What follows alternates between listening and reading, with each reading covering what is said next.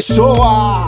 Sejam bem-vindos a mais um Montagem Paralela, o meu, o seu, o nosso podcast de cinema e série. Eu sou o Luiz Ferro, me acompanhando aqui, Silvio Leles. E aí, gente bonita, vocês estão bem? Bom, eles não podem responder, mas eles espero que estejam. Toca aí nos comentários. Bom, hoje a gente vai continuar a nossa saga pela Terra-média e vamos falar de Senhor dos Anéis, As Duas Torres. Se você não escutou o episódio anterior, do Sessão de Gala, a gente falou da Sociedade do Anel, então volta lá e escuta a primeira parte e depois vem aqui escutar essa segunda parte sobre as duas torres. Então vamos, não vamos se estender muito, bora lá, vamos falar de Senhor dos Anéis, as duas torres.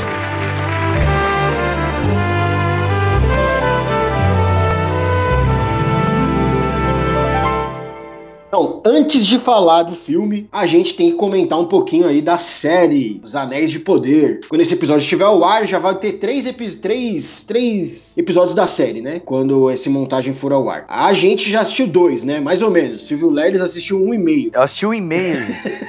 Mas ó, até esse episódio ao ar, já, já vou ter assistido todo. O é, que, que você achou, Silvio Leles? A sua, do seu do um e meio de episódio que você assistiu?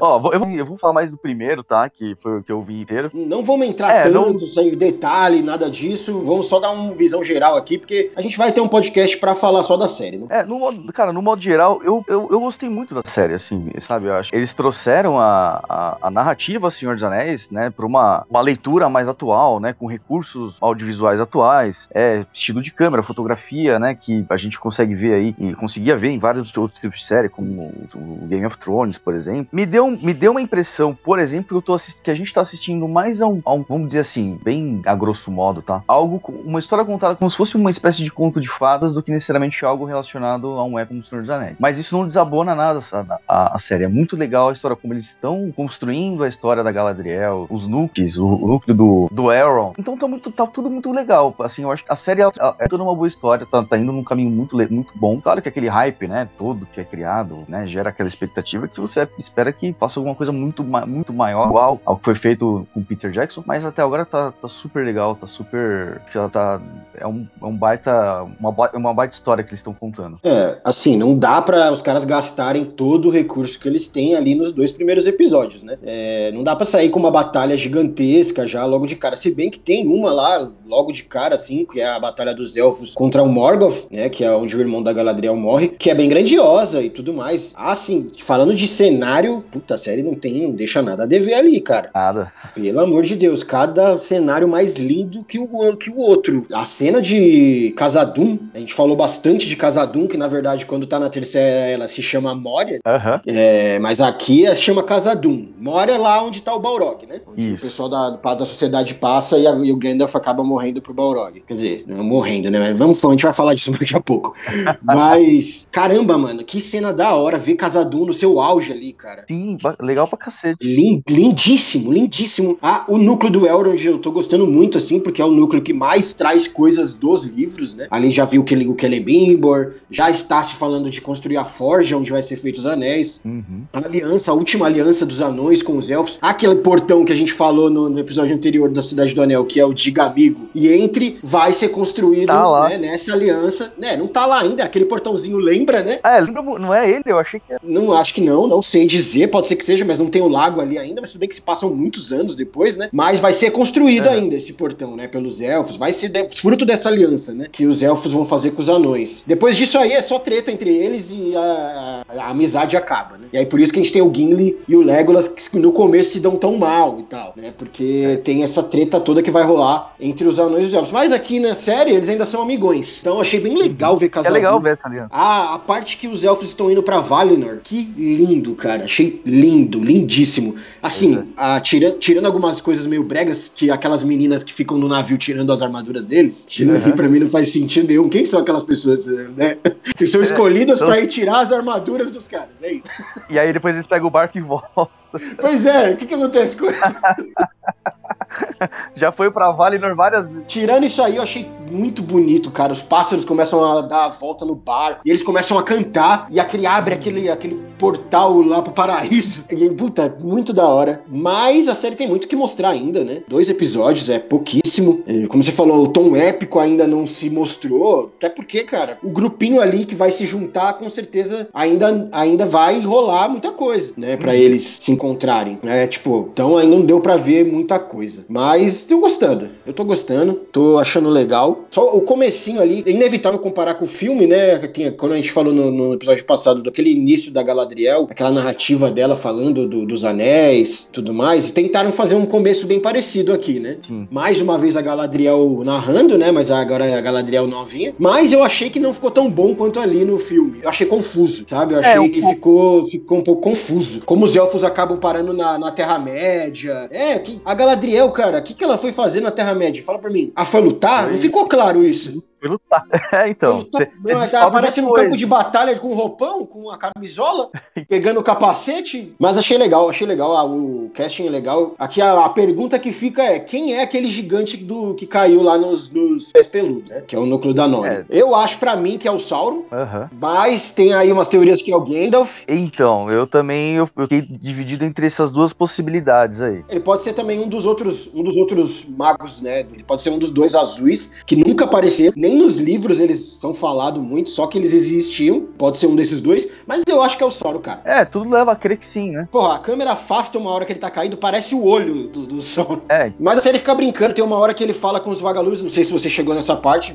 já que você viu só até a metade do segundo episódio. Ele fala com os vagalumes e é bem aquele jeito que o Gandalf fala com a Libélula, sabe? Pra chamar ah, as sim, águias. Sim. Segura uhum. a Libélula quando ele tá, quando ele tá na, na torre. E aí ele, ele fala igualzinho, ele faz igualzinho com os vagalumes. E aí ficou essa dúvida e tal. Só que, mano, mano, os vagalumes, logo depois que ele fala com os vagalumes, todos os vagalumes, vagalumes morrem. Então, né? Eu acho para mim, não, para mim é o Sauron. Tem vários, vários indícios. Eu também acho que é o Sauron, né? Apesar que a característica lembra que seria o Gandalf, né? Parece um mendigo, né? É. Na, na história ali da Segunda Era, quando ele engana todo mundo para fazer os anéis, ele é um cara ardiloso, ele engana mesmo. Então ele vem, pode ser que ele tá ali para enganar os, os pés peludos, né? Uhum. Para se usar deles também, para conseguir o que ele quer. Mas veremos quando esse episódio, como eu já falei, esse episódio for ao ar já tem três episódios, a gente não viu ainda, porque ainda não saiu. Mas quando a gente for falar do, do Retorno do Rei, a gente fala mais um pouquinho de, da série e depois a gente vai ter um episódio para falar só da série. Por enquanto é só isso aqui, não vamos se aprofundar tanto para não gastar pauta. Mas vamos para o filme. As Duas Torres. Esse é um filme complicado, né? Porque não tem começo e não tem fim. É o meio. É, então. Quando eu fui ver ele, eu saí com uma sensação meio estranha. Não saí com mesmo a empolgação quando eu assisti o primeiro filme. Ah, é? Não saí. Mas saí. Não sei, parece que eu. Você, vai com uma expectativa. Sair do primeiro filme com aquela coisa, né? Então, nossa, meu Deus, e você vai querendo ver mais uma coisa que te traga essa mesma sensação. Não dá, né? Então acho que foi mais uhum. falha minha, porque depois que revendo a, as duas torres, ele é um puta filme. É um puta de um filme, cara. Só que quando eu fui ver, eu saí um pouco decepcionado. Mas mais por falha minha do que do filme. E ele tem essa característica de, de ele não ter começo e ele não tem fim, né? É, ele já inicia ali, é, ele, ele já faz, ele faz esse. Ele aproveita o gancho do primeiro, né? Bem. Toda, todas as pontas soltas. Aqui eles desenvolvem de novo, né? Então já é um filme que ele já começa. Já é feito para quem começou a assistir já o terceiro, o primeiro, né? Então ele já começa ali no ritmo mais, um pouco mais acelerado, né? É um filme que você falou, é um filme, é um filme limbo, né? Na verdade, né? Ele não é nem o começo, ele não é nem o começo nem o final. É, mas é ali que todo conflito, todos os conflitos eles, estão, eles vão começar a se desenvolver para chegar no, no, na resolução no, no, no, retorno do. Então aqui tem muita coisa que é bacana, né? A gente, da gente acompanhar, por exemplo. Você percebe a, a relação do, é, do Mary e do Pippin, por exemplo, que sempre foram muito, muito próximos, né? Já fica muito claro lá no, na Sociedade do Anel. Mas aqui a gente percebe eles um cenário completamente diferente. Você vê a proximidade deles, quanto que a amizade deles é, é, é, é valiosa. A gente consegue, a gente tem o, o, o Gimli e o Legolas trabalhando mais lado a lado. É, então é um filme que ele, ele trabalha muito as relações, né? Mais do que a Sociedade do Anel. Ele trabalha muito mais as relações dos personagens entre eles. Quem foi querer começar a ver desse filme está viajando, né? Eu vi ah, muita gente na época, ai, dá para começar a ver das, das, das duas torres. Não. não dá. Tem que entender que é um filme só dividido em três partes. Ele não é tipo um Harry Potter ou um, até um Star Wars, que são filmes que fazem parte de uma mesma narrativa, né? Só que eles têm começo, meio e fim dentro de si, né? Você até consegue uhum. pegar um ou outro. Harry Potter no finalzinho eu acho que não dá, fica mais difícil. Mas ainda assim, aqui é impossível. Você não vai entender nada do que tá rolando. Se você não assistiu. Mano, eu lembro que na época do Retorno do Rei, vieram me perguntar se dava pra ter assistido, se dava pra assistir o Retorno do Rei, sem ter visto os outros. Eu, mano, não é pergunta que se faça, cara. Você vai ficar perdidão, perdidão. Só de sacanagem você podia falar, não dá, vai lá. Na época era o quê? 30 conto, 40 conto o ingresso. Fala, vai lá gastar. Porque o que acontece? O último filme foi, nossa, aquele hype, né? Já tava todo mundo né, na, no ponto certo, né? Porque o Senhor dos Anéis, como o, o próprio Peter Jackson fala numa entrevista, que ele agradece muito o Tolkien por ter escrito a narrativa de uma forma que ela vai se amplificando, né? E ela de, ele deixa para ter as resoluções mesmo no final. O final é aquele final épico, incrível. E isso se tornou muito fácil pro, pro filme também fazer essa narrativa que vai, tem seu final com todas as resoluções. Então, no final foi aquele hype. Aí o cara queria pegar o hype daquele momento e, ah, vou ver o filme agora. Não, né, cara? Você não vai conseguir. Você tem que assistir os outros. Não dá para assistir Senhor dos Anéis sem ter visto os anteriores. Não dá. Sai dessa. Esquece. Bom, e aqui, como você falou, nas duas torres a gente começa direto da onde parou a Cidade do Anel. Só que o começo desse filme também é outro foda pra caramba. Porque começa o quê? Mostrando a montanha de, de Moria, né? Por fora. E você vai ouvindo o som de batalha do Gandalf com o Balrog. Pois é. Que da hora, mano. E vai vindo, vai mostrando, e vai. Aí você vai ouvindo ele gritando, e de repente você entra dentro da montanha e é ele caindo com, com o Balrog sentando ali espadada.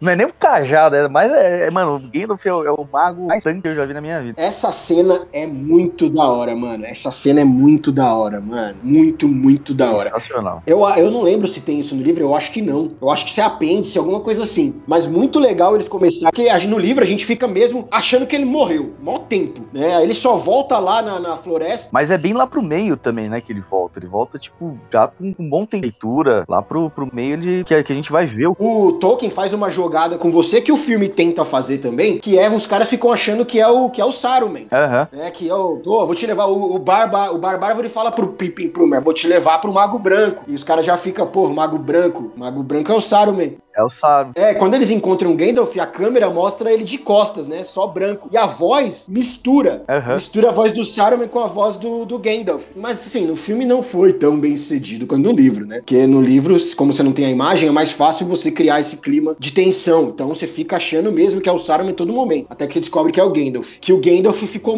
Pra o Gandalf ah. passou eras, né? Morto. Ficou eras. É, então. E, e, ele ainda. Quando ele volta, né, com o Mago Branco, ele visita povos também, né? Ele. Como o Mago Branco. Ele não, não é que ele, ele, ele já se é, já se apresenta para a Sociedade do Anel, já, te, já volta para a missão que ele, que ele tinha começado lá, lá, lá atrás, né? Que nem ele falou, ele, ele, ele, dá uma, ele dá um rolê ali pela Terra-média com o Mago Branco. É... É, não, não, sei se ele é um rolê, tenho certeza não. Mas ele fala pelo não, menos é no, com os entes. É, ele fala com os entes, mas se não me engano, no livro também tem. É, é, mostra que ele, ele, ele tem alguns encontros com alguns, com alguns ovos, né? Mas isso não deve demorar muito. antes dele voltar pro que tava fazendo antes como Gandalf cinzento. Tanto é que quando ele, ele passa, né, de, de, de cinzento para branco, ele, ele esquece mais ou menos quem ele era lá atrás, né? Tanto é que Mary, acho que Mary Pippin fala, né, ah, chama ele por Gandalf, aí ele olha assim, eu já fui chamado desse nome antes, né? Tipo, lembrando, né, fala, já, já foi sido dessa forma. Então ele, ele, você percebe que ele tem uma transformação da, da essência dele, né? Cara, eu acho que o, o As Duas Torres foi o, foi o primeiro filme onde a experiência de ir ao cinema é diferente. No sentido de você interagir entre com um filme, né? E o cinema polvorosa e todo mundo aplaudir, todo... que a hora que vira, que o Gandalf vira pra, pra câmera e a gente vê ali que é o, que é o Gandalf como o Mago Branco, a cara, o cinema veio abaixo ali, né? O pessoal aplaudiu, é... Claro, tinha uma galera que sabia, que já leu os livros tal, quem só assistiu o filme me pegou de surpresa. E isso se repete em vários outros momentos do filme que a gente vai, vai comentar mais pra frente. Mas é, as duas torres têm um lugar muito especial, pelo menos para mim, na minha memória, assim, que foi uma experiência bem diferente de só ver o filme. É marcante isso. O título também do, do, do, do, filme e do livro, como eu te falei no episódio anterior, ele. Os, os nomes dos livros foram meio que os editores que deram, né? Tanto que o Tolkien ele detestava o nome do último livro, né? O Retorno do Rei, porque dá um spoiler. Pois é. Que... Pois é, então. Ele não gostava. Ele deu outros, ele deu outras sugestões de nome e os caras não aceitaram. Ficaram com o Retorno do Rei mesmo. E as duas torres, não ficava bem claro quais eram as torres. Se era. Se era essa. a- no filme ficou, tipo, a, a torre do Saruman, que é a Hortank, e a torre do Sauron. E. Só que no livro não fica claro, né? E tanto que a maior galera, tipo, teórico de, de, de Senhor dos Anéis já fala sobre várias outras torres que poderiam ser. Mas fica essa confusão por quê? Por isso, né? Porque o livro é um só. Aí for querer dividir e dar uns nomes malucos. Mas as duas. No filme fica claro que as torres são essas duas, né? A torre do Saruman e a torre do Sauron. Que aí até o final do filme vai ser uma só, né? Que é a outra cai. Do... Não, não cai. Não, não e cai, maluco. Tá doido? Na versão estendida ela cai. Na versão estendida, o. Ih, não tem nem como os caras derrubar o tanque. Tanto que mostra no filme, quando você tá vendo lá o ataque dos entes, alguns entes tacando pedra nela. Mas, cara, não arranha, nem arranha o bagulho. Não faz nem cócega. Na versão estendida, eles entram. Eles matam o Saruman, né? Lá na versão estendida. É, é verdade, eles jogam ele da torre. Tá, é verdade. Não, Eu não lembro direito da versão Eles jogam ele da estendida. Não, torre ele é empalado. não é, então, eu não sei dizer direito como que é que ele morre na, na versão estendida, mas a torre não cai. Nenhuma das versões. Essa torre não tem como cair, cara. Ela é muito maciça, sabe?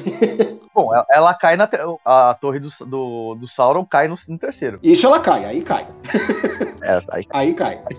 Não, o Saruman, ele, ele morre atirado, né? O, ele, ele cai da, da própria torre dele e ele morre empalado, né? Pelo, numa, sei lá, numa estaca que tava. Até hoje eu não sei se isso é verdade, né? Mas é, eu cheguei a ler aqui uns boatos de que essa cena seria uma referência à morte do Drácula, que o, o Christopher Leaf também, é, ele, o Drácula, né? De Tolkien. E é, falaram que essa era uma se é o personagem que é do Drácula lá atrás, né? Sei, né? Faz sentido? Faz. Se é verdade ou não, não sei. Me parece pouco provável. Bacana, eu acho que as duas torres é que tem a versão estendida mais interessante, porque no filme normal fica muito aberto o que acontece com ele, né? Simplesmente ele fica lá na torre e é isso. né? Não, Sumiu. Não, não fica. É, não É. fica claro o que acontece. E acho que é nesse, era necessário ter essa cena aí na versão normal, viu, cara? Pra te explicar. Porque ele, né, eles pegam um Palantir, né? na- depois da batalha lá de Isengard. Porque, mano, os caras tacou o Palantir neles. O Língua de Cobra tacou o Palantir neles. É, então, tem a, o, núcleo do Língua de Cobra também é muito bacana na versão estendida, né? Você percebe. Ele, ele já é bem ardiloso no, no- na versão normal, né? É, ele ali corrompendo o, o, rei, o rei Telden. Só que na versão estendida, mano, esse maluco é muito mais filha da puta. Muito, nossa, mas muito mais. Você fica com mais raiva dele, saca? E, e o rei Telden ainda, no- na, na versão estendida, ainda quer poupar a vida dele, né? Alguma coisa assim. Ele, ele tenta ser benevolente. Você, você por dentro fala, não, mano, mata o filho da puta. Ele não, ele, não, ele não morre, né? Mas. Como eu tava falando, né, tem essa cena de abertura que o Gandalf, aí mostra o Gandalf, a batalha épica dele com o Balrog, eles caem a montanha inteira e depois sobem a montanha toda, né? Porque morre Nossa, lá em cima crer. no pico. Lá- Foi, É, muito então. tempo de batalha, cara. Não, foi uh, tipo anos, né? Tudo que acontece no Senhor dos Anéis que a gente acha que é muito, que é muito rápido, né? Dura 58 anos. Aí a gente vai voltando para pros núcleos, né? O núcleo que se separaram, que ali é o, o Legolas, o Gimli o Aragorn indo atrás do Merry e do Pippin, e o Frodo e o Sam é, tomando rumo lá pra, pra Mordor, pra destruir o anel. No livro, cara, mano, o Tolkien é meio doidão, cara. Sei por que ele tem na cabeça. Geralmente, quando você vai separar os núcleos, você faz um paralelo, né? Você conta um pouco da história de um, conta um pouco da história do outro e vai, né? Fazendo esse paralelo, como é Aham. nos filmes. Né? Você vê um pouco da história do, do núcleo do, do, do pessoal lá do Aragorn e um pouco da história do núcleo do Frodo. No livro, você acompanha o núcleo inteiro do Aragorn do Legolas. Aí na metade ele para, acaba, e aí você volta pra acompanhar o do Frodo, lá de começo de novo, lá da onde o Frodo se separa. E aí volta. Sabe? aí Isso é um pouco volta maçante, da- é. É, Não, volta é. tudo, cara. É um pouco É um maçante, puta cara. exercício mental, é foda, é embaçado. E- É, fora porque também ah, o núcleo do Frodo é bem chatinho no livro. É muito mais legal acompanhar o, o núcleo Aragorn, Legolas e Gimli. Ah, e aí você volta é. lá pro Frodo e tem que acompanhar metade do livro inteiro de novo. Em vez dele ter escrito de forma paralela, ele escreveu dessa forma aí, quase como se fosse dois livros. É, praticamente. Mas no né? filme, é, no, no filme a gente já, no filme o Peter Jackson, né, resolveu fazer intercalado, né? Imagina, a gente assiste metade do filme Legolas, Gimli e Aragorn, depois outra metade o Frodo e Sam. Não ia ser legal. Não, não ia ser legal. Ia... Lá no final tá quase terminando o filme, aí volta pro Frodo e pro Sam. Você fala, pô, não, mas é, eu acho que ele teve a mesma, a mesma impressão. Você chega no clímax do- da parte do, do Aragorn e Legolas, que é a batalha de, de Helm Deep, né? E aí Aham. para e vai pro Frodo. Tá porra, mano.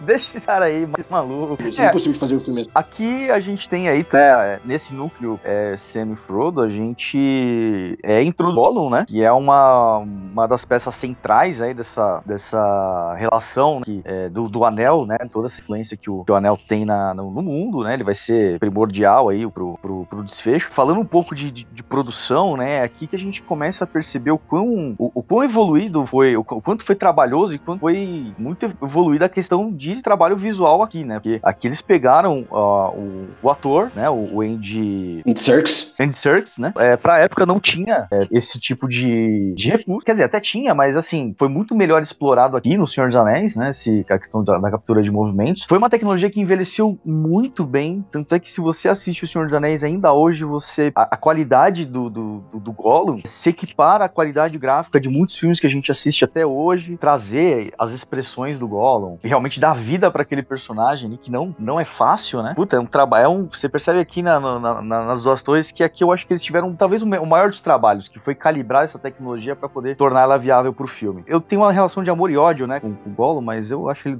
ele foda. É, o Andy Serkis, ele foi chamado na, inicialmente só para dublar o personagem, né? Mas aí o Peter Jackson gostou tanto da, da performance dele que, mano, decidiram colocar ele para atuar o personagem também, né? Que foi, acho que, meio inédito, né? Um ator de verdade fazendo a atuação de um personagem em, 3, em 3D. E como você falou, isso dá, assim, uma longevidade muito maior pro filme. Porque não fica aquela coisa daquela Uncanny Valley, sabe? Aquela coisa uhum. esquisita. Quando você vai assistir, por exemplo, Matrix, o, Reloaded, é o Reloaded? É. Que tem aquele, aquela batalha de um monte de Neo, de um monte de, de, um, de, um, de Neo contra um é. monte de, de Smith. Uhum. Aquilo envelheceu terrivelmente mal, parece PlayStation 1. Pior que é verdade, realmente. E o Gollum, o Gollum não, porque eles têm uma movimentação muito natural, né? Ele tem expressões faciais muito, muito naturais. E o Andy Serkis mandou bem demais. Você vê os making-offs dele fazendo, é incrível, incrível. É incrível. É, foi um personagem muito, muito bem feito mesmo, assim, feito de tecnologia. Inclusive o Gollum, ele, ele é parecido com o Andy Serkis, né? Eles aproveitaram a cara é. excêntrica dele. Uhum. É, porque ele consegue fazer umas caras, né? É, é e ele, a hora que você percebe quando ele, ele tem os making-offs, né, dele dublando e tal, é, e ele dublando, ele tem a, a, a pia, né, da facial do, do Gollum, que a gente vê em alguns momentos em que ele tá falar sorrindo, né? Aquela forma meio, meio cínica, sofrida do Gollum. É, e aí, a, a, mesma, a mesma cara que ele faz dublando, a gente percebe no, no Gollum em animação. Então, e, e quando você vê o Andy Sarks, por exemplo, dando uma entrevista, né? Alguma coisa, é quase que impossível você não, não assimilar ele com o personagem Gollum, né? Nem com a voz do Gollum, mas com o personagem Gollum, porque eles são muito parecidos fisicamente. Aquela cara que imita, né? Que o Andy Sarks não é nenhum Brad Pitt. É, ele é muito. Eu acho que eles fizeram esse conceito do rosto do Gollum já baseado na, no, no rosto do Andy Sarks. É, é uma das coisas que mais me chamou a atenção na época também, né? Quando eu assisti as duas torres, foi, foi ver essa. É,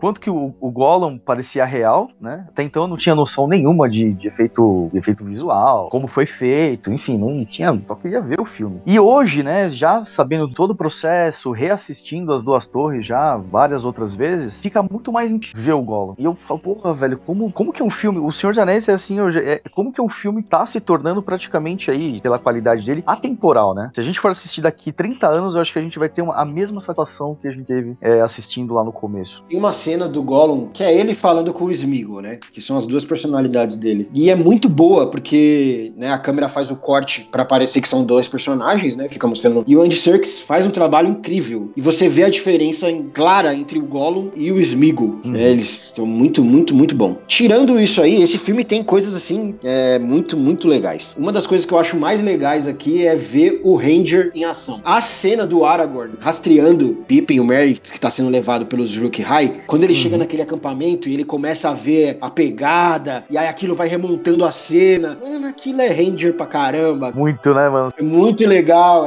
Nível, nível máximo de rastreio. É, nossa, é um nível. Ele tirou 20 ali lindamente, né? Porque, nossa, ele vê detalhes. Ó, eles rastejaram por aqui. Ele pega uma tira de couro que ele, nossa, identifica que foi uma tira que não sei da onde. É muito legal, uma cena bem legal. E acaba caindo lá na floresta, que é uma florestona. E essas florestas do. Essa floresta é interessante porque ela é tipo, não é aquelas florestas que vai virando uma floresta gradual, né? De repente, de repente é uma muralha de árvore, né? É, é bruto, né? Pode sim, é, é, muito difícil não fazer esse paralelo, né? Com, com quem é, veio do RPG, como a gente, jogando e tal. A gente fazer esse paralelo de perícias, né? É, que você falou, você olha ele fazendo você fala, mano, máximo de rastreio. E assim, eu tem uma cena também do Legolas, ele consegue ver a visão do elfo, é muito mais evoluída, né? Ele consegue ver a longas distâncias também, que ele, ele vê os, os orcs vindo com os wargs lá no final ali, mas eles um longo cacete ainda e ele consegue ver os caras e ele acerta um orc ainda, um, um, um orc que tá em cima de um orc e você fala, caralho, tipo... Hum. Não, e ele subindo no cavalo, aquela subida, aquela subida no cavalo dele. foi a foi a segunda a, a segunda palma, não foi a primeira, mas foi a, a, a vez que o cinema começou a aplaudir. Essa eu lembro, a cena ele começou a aplaudir e a outra depois eu vou comentar porque é muito legal. Mas mano, ele subindo no cavalo é maravilhoso. Aqui também surgiu aquele meme dele lá, né? Tem que ter hobbits to Isengard. Fizeram uma musiquinha com esse bagulho. Uhum. Então aqui, aí aqui também nós somos apresentados ausentes, o Barbárvore. Olha, além dos livros, eu, eu, eu acho que dá pra ter uma dificuldade de entender como eles são. Mas, puta, ficou muito legal nos filmes, né? É, foi, cara. E, e mais uma vez aqui a gente percebe o trabalho dos efeitos visuais aí que foi sensacional. Você colocar é, dois personagens ali, né? O Mary e o Pip interagindo com o Barbárvore, toda aquela qualidade gráfica que o Barbárvore tem. Não só ele, mas todos os entes de modo geral, porque os entes eles são inclusive diferentes, né? Serem árvores, então eles têm ali estruturas parecidas, mas cada um tem a sua peculiaridade ali. E eles fazem, eles trazem assim esse, esse bioma, né? Do, dos entes, cara, de uma forma tão legal, tão, é, tão mágico, né? E que é, é, sensacional. É, que você compra aquela ideia de que realmente a árvore tá andando e tá falando. O legal, legal na, falando um pouco da série de novo, é quando o meteoro tá caindo, você tem uma visualização rápida dos entes. Eles aparecem só a sombra deles com um ente pequenininho, um ente criança. Muito legal. Não peguei. Não reparou? Não, vou ver de novo. Que os entes já estão zoados, né? É, como é, é, essa terceira era inteira é uma era meio que de desolação, né? Meio de decadência. Você vê que tem muita ruína, é, muita desgraça. Os entes não têm, eles estão atrás das entes esposas deles que né, sumiram. E o entebate, né? Que é aquela conversa dos entes que demora muito tempo para eles conversarem, né? Já que eles são árvores, eles são lentes e o tempo para eles é outro. Uma coisa que eu achei, uma coisa que eu acho caída, uma coisa que eu acho caída nesse filme é Edoras, que é a capital de Rohan. Eu acho uhum. que a uhum. cidade é meio morta, cara. Não tem nada ali. Não tem nem casa quase. É, Edoras é. Eu não sei se é uma. Cap... É... Não, Edoras é a capital de Rohan. É a capital, mas então, eu tô tentando lembrar como que ela é, não, não tô conseguindo lembrar. Ah, a... ela lembra uma, ela lembra uma, uma vila viking, né? Uma, uma, vila desse povo do norte, né? Todos os, os, os, os como que é? Rohanos? Rohirings? Rohirings é os caras dos cavalos, né? É os cavaleiros lá. Mas toda a galera de Rohan, eles têm essa, esse visual meio viking, né? Tanto que os salões deles são aqueles salões vikings, ah, todo o design visual são todos referentes à, à cultura nórdica. Mas eles andam, eles são um povo de cavalo, né? Eles andam de cavalo. É como se você pegasse lá toda aquela coisa visual dos vikings e misturasse com a galera cavaleira. E Edoras é, a, Edoras é a capital de Rohan. É onde tá o rei Telden, onde tá o língua de cobra lá fazendo a cabeça dele. Isso, é a capital, a capital que tem cinco casas, é isso aí. É, cara, uma capitalzinha de merda, velho. Verdade. Eu achei meio caído. Quando eles pegam a galera toda de Rohan e levam lá pra, pra Helm's Deep pra fugir do, dos orcs, mas uma galera, eu falo, mano, onde tá essa galera? Mora onde? É, tipo, falando. Não, tudo bem que eles pegaram todo mundo do reino, né? Pegaram todo mundo do reino, uhum. não só de Edoras. Mas, puta, faltou um trabalhinho melhor ali pra mostrar a Rohan. Eles mostram uma vilazinha sendo atacada, né? Quando a mãe manda as crianças de cavalo embora. Só. Uhum. Então fica difícil você entender o perigo desse negócio, sabe? É, e tem mais gente, assim, tem mais gente lá, né? Na, na... Tem, nessa vilazinha aí do que em Edoras. Do que casa. do que é, do que é. Não, a galera mora, a galera mora, no, a galera mora em cima do cavalo, mano. Não é possível. Pode crer, só, só assim. Essa cena de Edoras é bem legal, né? Que é quando eles chegam, quando o Gandalf já encontrou a galera lá na floresta, ele já tá como mago branco e, puta, vamos lá pra Edoras e vão libertar o Telden, né? Que tá sob a influência do Língua de Cobra, né? E o, quando eles chegam, no, no livro, não fala que o, é, que o Telden tava daquele jeito, né? Velhaco.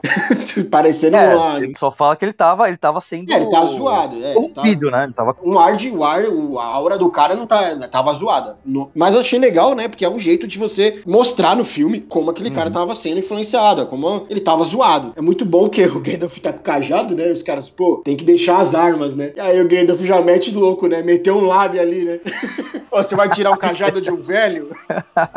Só se olhar pra eles e falar, cajado, bengala, porra nenhuma, cajado. E aí o, o Língua de Cobra fica puto, né? Deixaram ele entrar com o cajado, mano. E aí a cena dele libertando o tempo, bem legal. E aí é a cena, é a cena de exorcismo do Senhor dos Anéis, é a, a parte, o exorcista do Senhor dos Anéis. Gandalf tá tentando ali tirar a influência do Língua de Cobra e do Saruman, né, que também tá... É, que o Saruman tá fazendo através do Língua de Cobra, né? A influência, na verdade, é do Saruman, né? Mas ele tá usando Isso. o Língua de Cobra pra influenciar o Telden. E aí ele começa a fazer as mandingas dele ali, e você acha que tá funcionando, né? Mas aí dá, depois o Telden dá aquela risadinha, né? Cínica, como se fosse o. É que na verdade é o Saruman, né? Falando. É o, Sar é o Saruman falando, né? Tipo, já falando, meu, você não tem poder aqui, né? Só que não, aí o Gandalf vai dar uma. Já dá uma cajadada uma... na cabeça, né? Dá uma cajadada. Pode crer. já que o exorcismo não funcionou, o que, que a gente vai? Vai pra porrada, que é o que o Gandalf sabe fazer, né? O Gandalf sabe ir pra porrada. Engraçado que toda a cena do, do, do Senhor dos Anéis, de um modo geral, né? Pegando os três filmes, é como cada cena. Você percebe ali que, por mais que às vezes seja amorosa, né? Em alguns momentos também, a, a cena do, do Pippin do Merlin junto com o Barbárvore ali, é um momento bem moroso do filme, mas é engraçado como cada cena rende, né? E essa cena aqui da encontro deles ali junto com o Rei Telden é uma cena longa. Na versão estendida, estende mais ainda, mas ela te prende de uma forma que é, é sensacional. Não fica cansativo, né? Você não vê o tempo passar. É mérito do filme, com certeza. E esse, esse As Duas Torres já tem o que o primeiro filme não teve, que é batalhas épicas, grandiosas, com Exato. exércitos imensos. Bem que no primeiro a gente tem aquela abertura, né? Que é a batalha Última Aliança dos Elfos e dos Homens contra o, Sau contra o Sauron, que é bem grandona também, mas é muito rápida. Mas aqui a gente tem duas batalhas muito legais. É a primeira, que é os, a, a, a, última marcha dos Entes, né? Que é os Entes atacando uhum. o Isengard, que é animal, mano. Puta, e a música? A música é linda dessa cena, cara. A música dessa cena é linda. E no, no livro, é, não tem essa cena, não tem exatamente essa, essa batalha, né? O que acontece no livro é o Merry e o Pippin contam a batalha pro, pro Legolas, pro, pro Aragorn e pro, pro Gimli, quando eles chegam lá, é, quando já acabou. Então a gente não vê, entende? a gente tem a narração do Merry e do Pippin contando sobre a batalha. Mas aqui no filme a gente tem a batalha mesmo e é muito da hora, muito da hora ver os entes detonando o Isengard, cara. Eles tirando é. a barragem, a barragem deixa o rio fluir, arrasta geral. Vai embora. Passa aquele ente Rastafari pegando fogo na cabeça. E depois, depois que a batalha acaba, é, ele correndo mano, pra apagar né? na pocinha. Bem legal. Não, e, mano, aí você percebe que o, força dos entes, né? Porra, os caras pegando pedregulho pra atacar no, no, nos orcs, pisando nos orcs. É claro que os orcs têm ali o fator número, né? Que também faz com que. É, não, eles, eles derrubam abatam. alguns ali e tal. Mostra também alguns entes se ferrando. Eles jogam as cordas, puxam eles pra baixo. E o que é legal como o Mary e o Pippin influenciam o Barbárvore a entrar na batalha, né? Porque eles fazem lá o ente debate e eles decidem que não, não tem nada a ver com eles isso aí e vamos seguir nossa vida. E aí eles, vá, vamos levar vocês embora, né? Então o Barbárvore começa a levar eles em direção ao condado e eles falam, não, vamos tomar outro caminho, né? Vamos andar pro sul, que é mais próximo do inimigo, mais difícil dele nos encontrar, né? aí ele, ah, faz sentido, né? Eu gosto de andar pro sul. Quando ele passa ali, ele vê Isengard, que o, porque, mano, o Tolkien, ele tinha uma coisa muito também com a industrialização, né? A época que o Tolkien viveu foi, acho que a segunda revolução industrial da Inglaterra. E aquilo foi uma.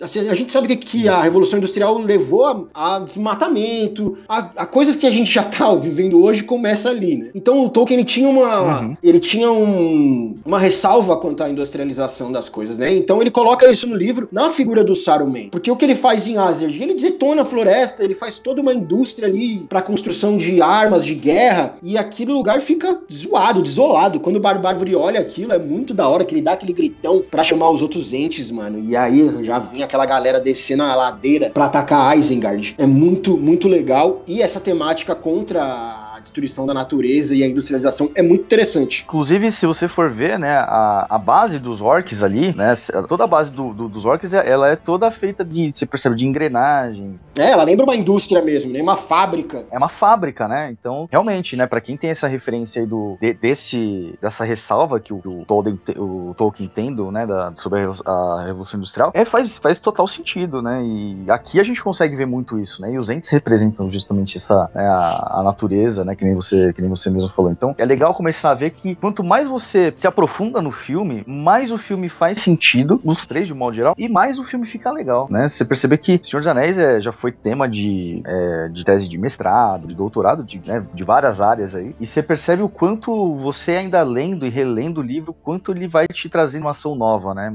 É algo que, sei lá, acho que o Christopher Lee, ele tá certo, tava certo em, em ler O Senhor dos Anéis todo ano, né? Porque eu acho que cada vez que você lê é uma experiência diferente. Então é sensacional. Antes dessa, dessa batalha aí de, do, da, da última marcha dos Ents, a gente tem lá o Saruman falando com o exército de orcs, né? Porque eles vão. Ele, logo depois que o Théoden expulsa o língua de cobra, né? Ele foge lá de volta pra, pra Isengard, né? Pro Saruman. E o Saruman fala, pô, vamos atacar lá, né? Vamos atacar os caras. E aí, mano, é aquele exército enorme. E o Saruman fez a magia braba ali, hein? A magia da amplificação da voz. Pode crer. Porque, mano, ele fala com a galera de cima da torre. Que, nossa, Ô, meu Deus do céu, né? eu tava. Eu lembro que eu escutei o Jovem Nerd desse filme, né? Dessa, desse livro. E eu não lembrava disso. Quando ele tá falando, o, Língua de Cobra tá no lado ali chorando. Cara, ele tá falando tão alto que até o Língua de Cobra não se aguenta e começa a chorar de tanto tão alto, cara. eu nem, nem, nem saquei, velho. Ele tá no canto lá em prantos. Mas faz sentido, sim. Aí o Saruman manda os exércitos lá de Uruk-hai e Orc pra atacar Rohan, né? Como a cidade não tem como se defender, eles fogem, eles pegam todo o povo lá, o povo, e manda lá pra Helm's Deep, né? Que é o abismo de Helm. E aí a gente vai ter uma das batalhas mais legais da saga, cara. Talvez a mais legal. É que a última batalha é muito grandiosa, né? Mas essa aqui, eu acho ela mais interessante, a batalha de Helm's Deep. Porque, mano, é, quando você vê o making off desse bagulho, eles construíram esse cenário inteiro num, numa encosta de uma montanha, sabe? Eu tava vendo curiosidade sobre, sobre o filme e, cara, essa batalha é tão grandiosa que eles tiveram que chamar tantos, tantos extras pro filme e a galera teve que passar tanto tempo na, na filmagem só dessa batalha que eles fizeram uma camiseta. Tava escrito Eu sobrevivi às profundezas de Hell.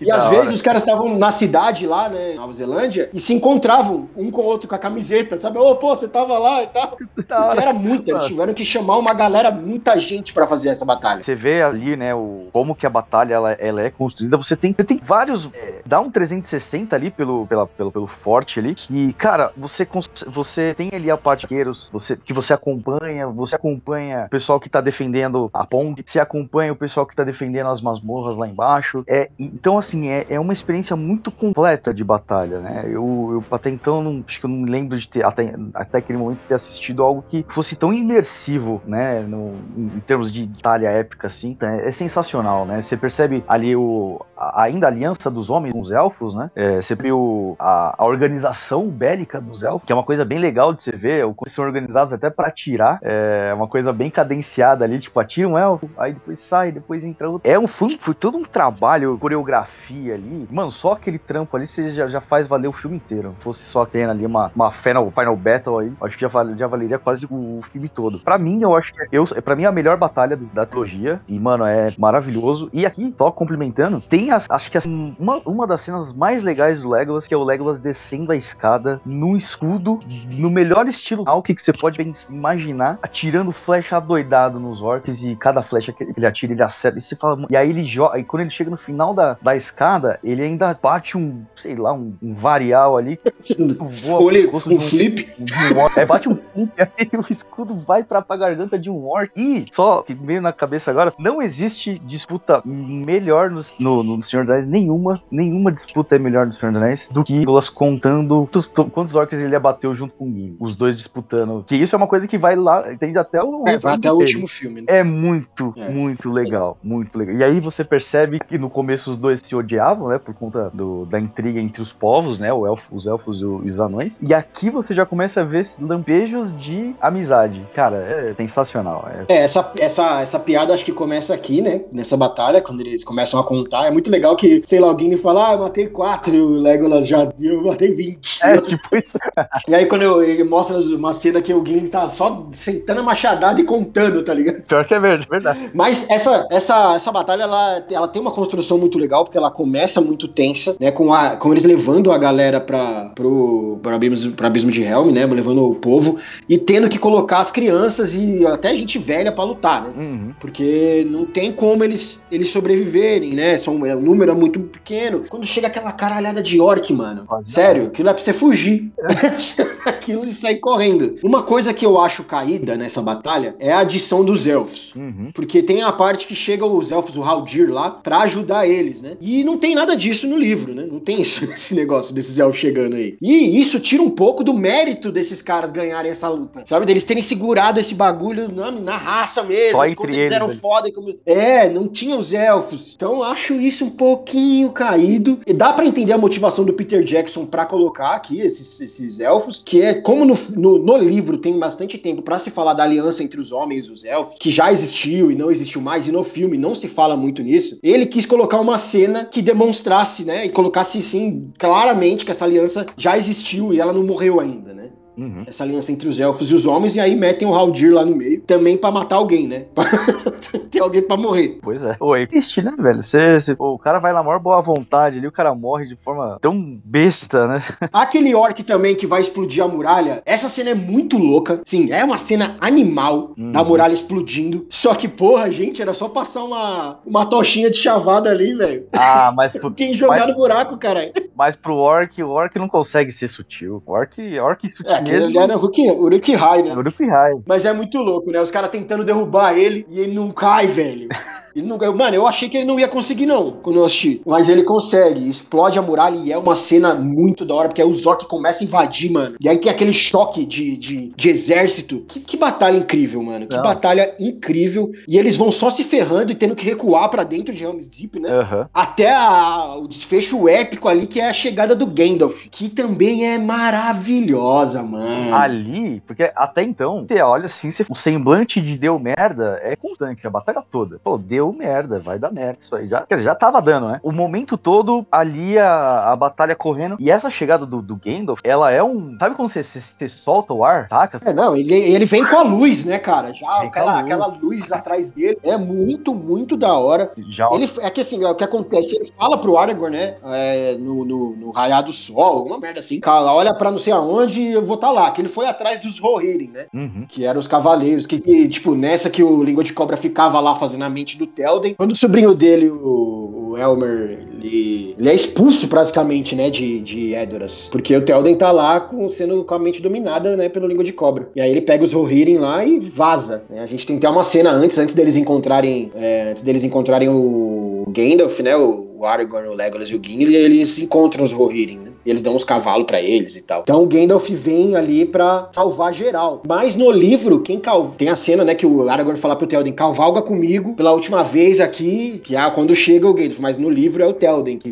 dá essa ideia, né, de deles cavalgarem juntos. Uhum. No livro, o Telden parece muito mais. Um cara muito mais imponente. Pelo menos nesse segundo. Nesse, nessas duas torres. Aqui, eu acho que no filme eles tiraram um pouco da imponência dele pra o Aragorn começar a crescer mais, né? Pro Aragorn começar a se mostrar como líder, como o rei que vai retornar no último filme, né? Aham. Então acho que tiraram um pouco dessa, dessa postura do Telden pra passar pro Aragorn. Compreensível, mas no último filme a gente tem um discurso do Telden que é de arrebentar. Aquele arrepia. Talvez dos melhores discursos. O Aragorn faz um outro discurso mais pro final do terceiro filme, mas não chega aos pés desse do Telden, mano. Não, Não chega aos pés. Mas a gente vai falar dele lá no, no próximo, no próximo podcast.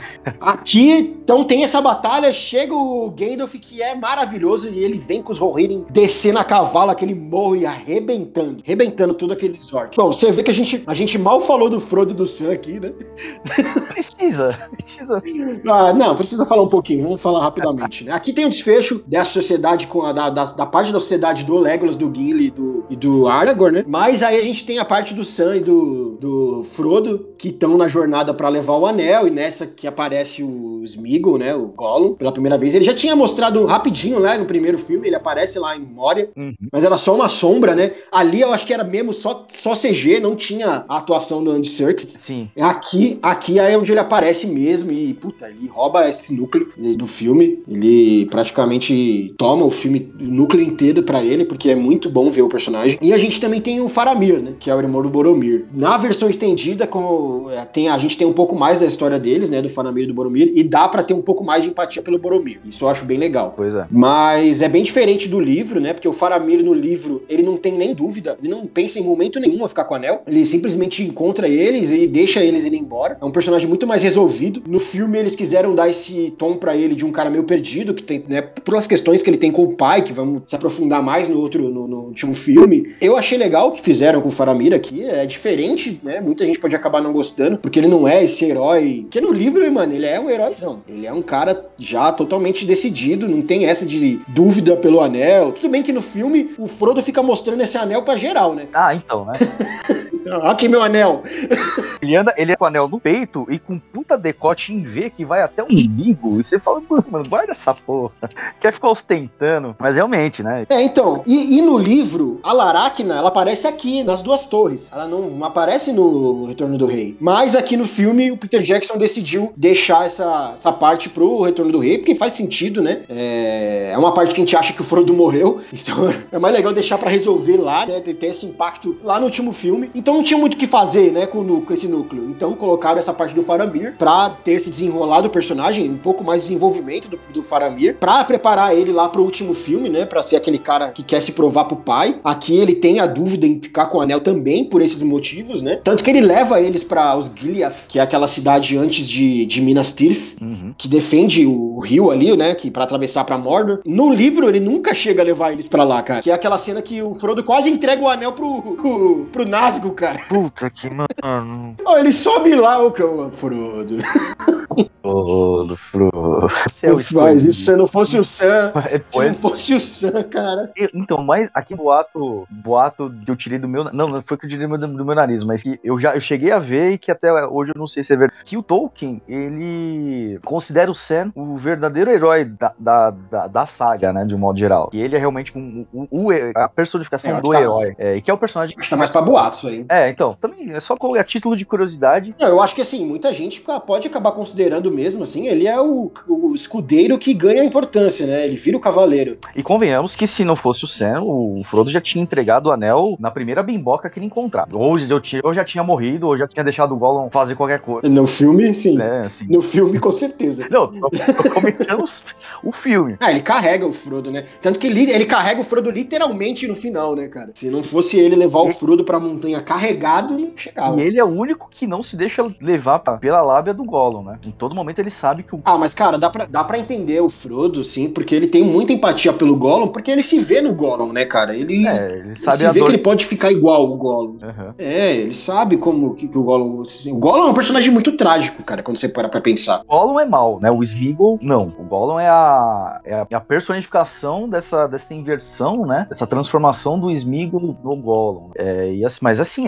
é um personagem que ele não é. Ele é, tra... ele é sofrido, né? Você percebe que o, o Gollum ele sofre o tempo inteiro. Claro, ele tem uma maldição, né, cara? Ele fica. É como se fosse um, um, cara drogado, um vício que ele não consegue sair. É. Ele, por um momento, ele até. Sabe aquela, aquele diálogo dele que eu já falei, que já citei aqui, do Gollum e do Smeagol, que o Gollum fala que não precisa mais do Smeagol, né? Que agora ele tem o Frodo. E ali parece até que ele vai vai voltar, né? Que ele vai ficar de boa. Mas aí tem a cena do Faramir, que os caras capturam ele, fica putaço, ele começa a desconfiar de novo, e aí vai desbocar lá na Laracna no último filme. Mas é muito legal, assim, porque no, no Cidade do Anel, o Frodo pergunta pro Gandalf, né? Por que que não, a gente não mata ele só? E o Gandalf fala, né? Todos têm sua importância na história, né, cara? Todos têm. E vai ter a importância do. Gollum vai ser extremamente necessário pro desfecho disso aqui, velho. Sabe? Sem ele, talvez esse anel nem tivesse sido destruído. Ah, por, provavelmente não. Frodo, é, com toda, todo o caráter né, que ele tem, toda a vontade que ele tem de fazer a diferença na, na, na Terra-média, mesmo assim ele é, ele é, tão seduzível quanto qualquer um que importou o anel. Ele aguentou muito, né, cara? Ele aguentou muito. Bom, essa, essa é uma reflexão que acho que fica melhor pro, pro, outro, pro outro episódio, porque já entra aí no, no final do, do, retorno. Eu vou ver se consigo lembrar dela depois. Porque assim, você percebe que o anel ele é destruído, não é realmente ali pro, pro ato de heroísmo. Não, não. Ele... Não, ele é, ele é destruído. Não, ele é destruído sem querer, na verdade. Sem né? querer então, sem querer. É sem querer pela força do, do, do, do ódio, da, da paixão, pulso, né? Não, não foi nenhum sentimento nobre que destruiu o anel, assim como não foi nenhum sentimento nobre que eu criou também, né? É, se a gente parar pra pensar assim, de verdade, nessa sua filosofia, o anel se destruiu. Ele se destruiu. Ele,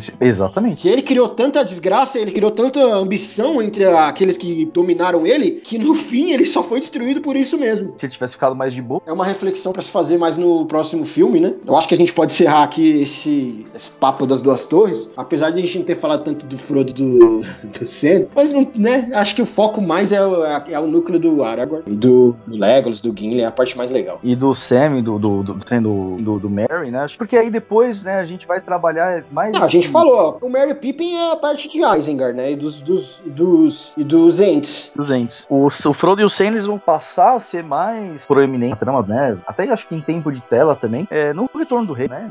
E aí sim tem, mais, tem coisas mais interessantes que acontecem com eles, né? No, no Retorno do Rei. E aí sim dá- vai dar bastante falta aí pra, pra comentar. Como eu falei, a Laracna teria, estaria, se seguisse a ordem dos livros, nesse filme aqui, né? Mas resolveram jogar lá pro, pro último, então lá a gente vai falar mais, mais deles, porque essa cena da Laracna é bem legal. Mas eu acho que das duas torres é isso. Puta, dá pra falar É. Senhor dos Anéis por muito tempo, por muitos episódios. Mas a gente não tem esse tempo todo. Tem canais no YouTube de mais de 5 anos que os caras ainda falam do Senhor dos Anéis até hoje.